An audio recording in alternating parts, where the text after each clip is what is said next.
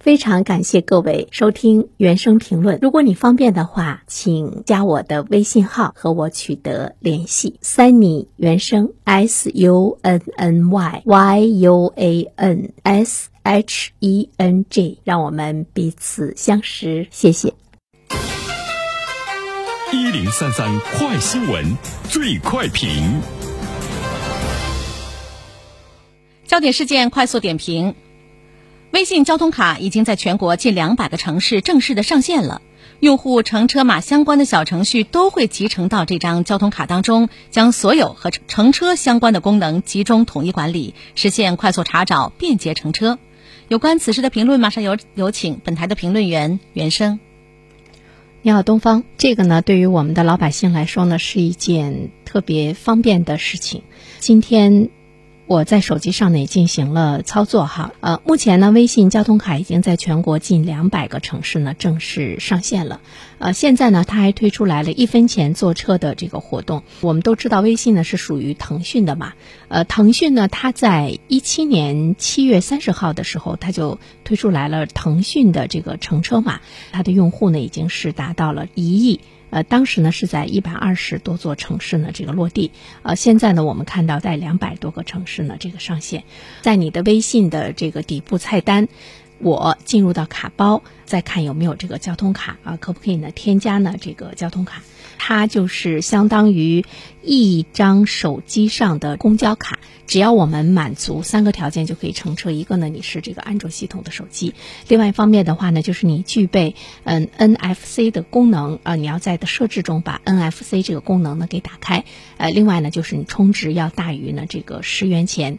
呃，这样的话呢，你有了这个卡之后，你可以在全国的两百百多个城市呢来进行了这个通行，而且呢是非常的方便。一座城市中它还有很多的线路，你乘坐哪一条线，直接点击那一条线，那么你乘坐这条线的时候呢，上车就可以呢，直接呢，呃，去刷呢这个二维码。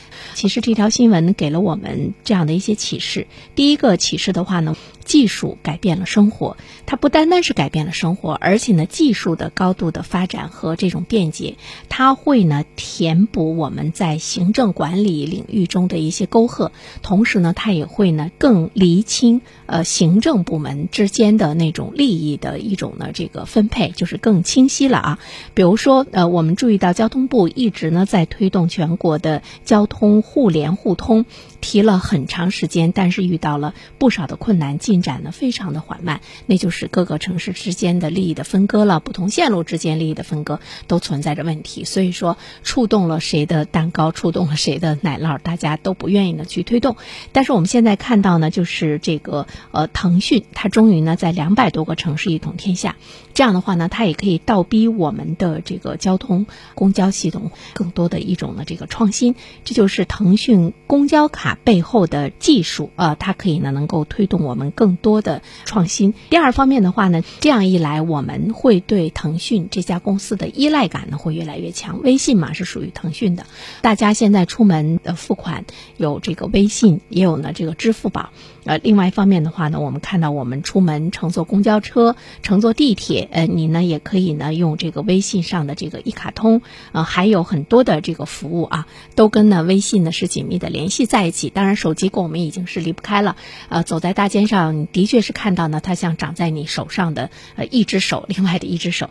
当我们对腾讯这家公司的依赖度越来越强的时候，其实我觉得也许呢是一件值得我们去关注或者是担心的事情，因为。呃，在我们现实的生活中，老百姓哈，比如说包括我在内，我也特别的这个嫌麻烦。我如果一切都可以在微信里完成的话，我可能会很少再去关注呢别的这个系统。那么这样的一个强大的一种这个依赖性，其实呢是需要我们对腾讯这家公司，一方面呢他们有更多的自律，另外一方面的话呢，可能在其他的方面呢应该有更多的这个管理的这个规范，不然的话呢以后呢会出大麻烦。最后一点我想说的是。它改变了我们老百姓的日常生活。比如说，对我们女士而言，你会发现现在呢流行背这个小包，包越来越小。为什么呢？因为很多的东西都集中在手机上了，我们不需要钱包，不需要卡包，不需要很多很多的东西，可能在你的包中只需要呢，呃，一部手机、化妆包或者是一支口红等等就可以了。所以呢，在这一方面，它对这个生产包的这样的一个企业带来了一些呢这个改变，这些都是给我们生活带来的改变，还有很多仔细去观察，有不少商家会发现越来越多的商机。好了，东方，好的，感谢原生。原生，资深媒体人，一位温婉知性的女子，以其魅力磁性的声音，传递深厚思想，表达独特视角。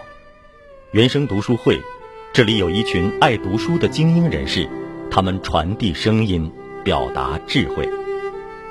来，一起读书吧，你或许看见了自己。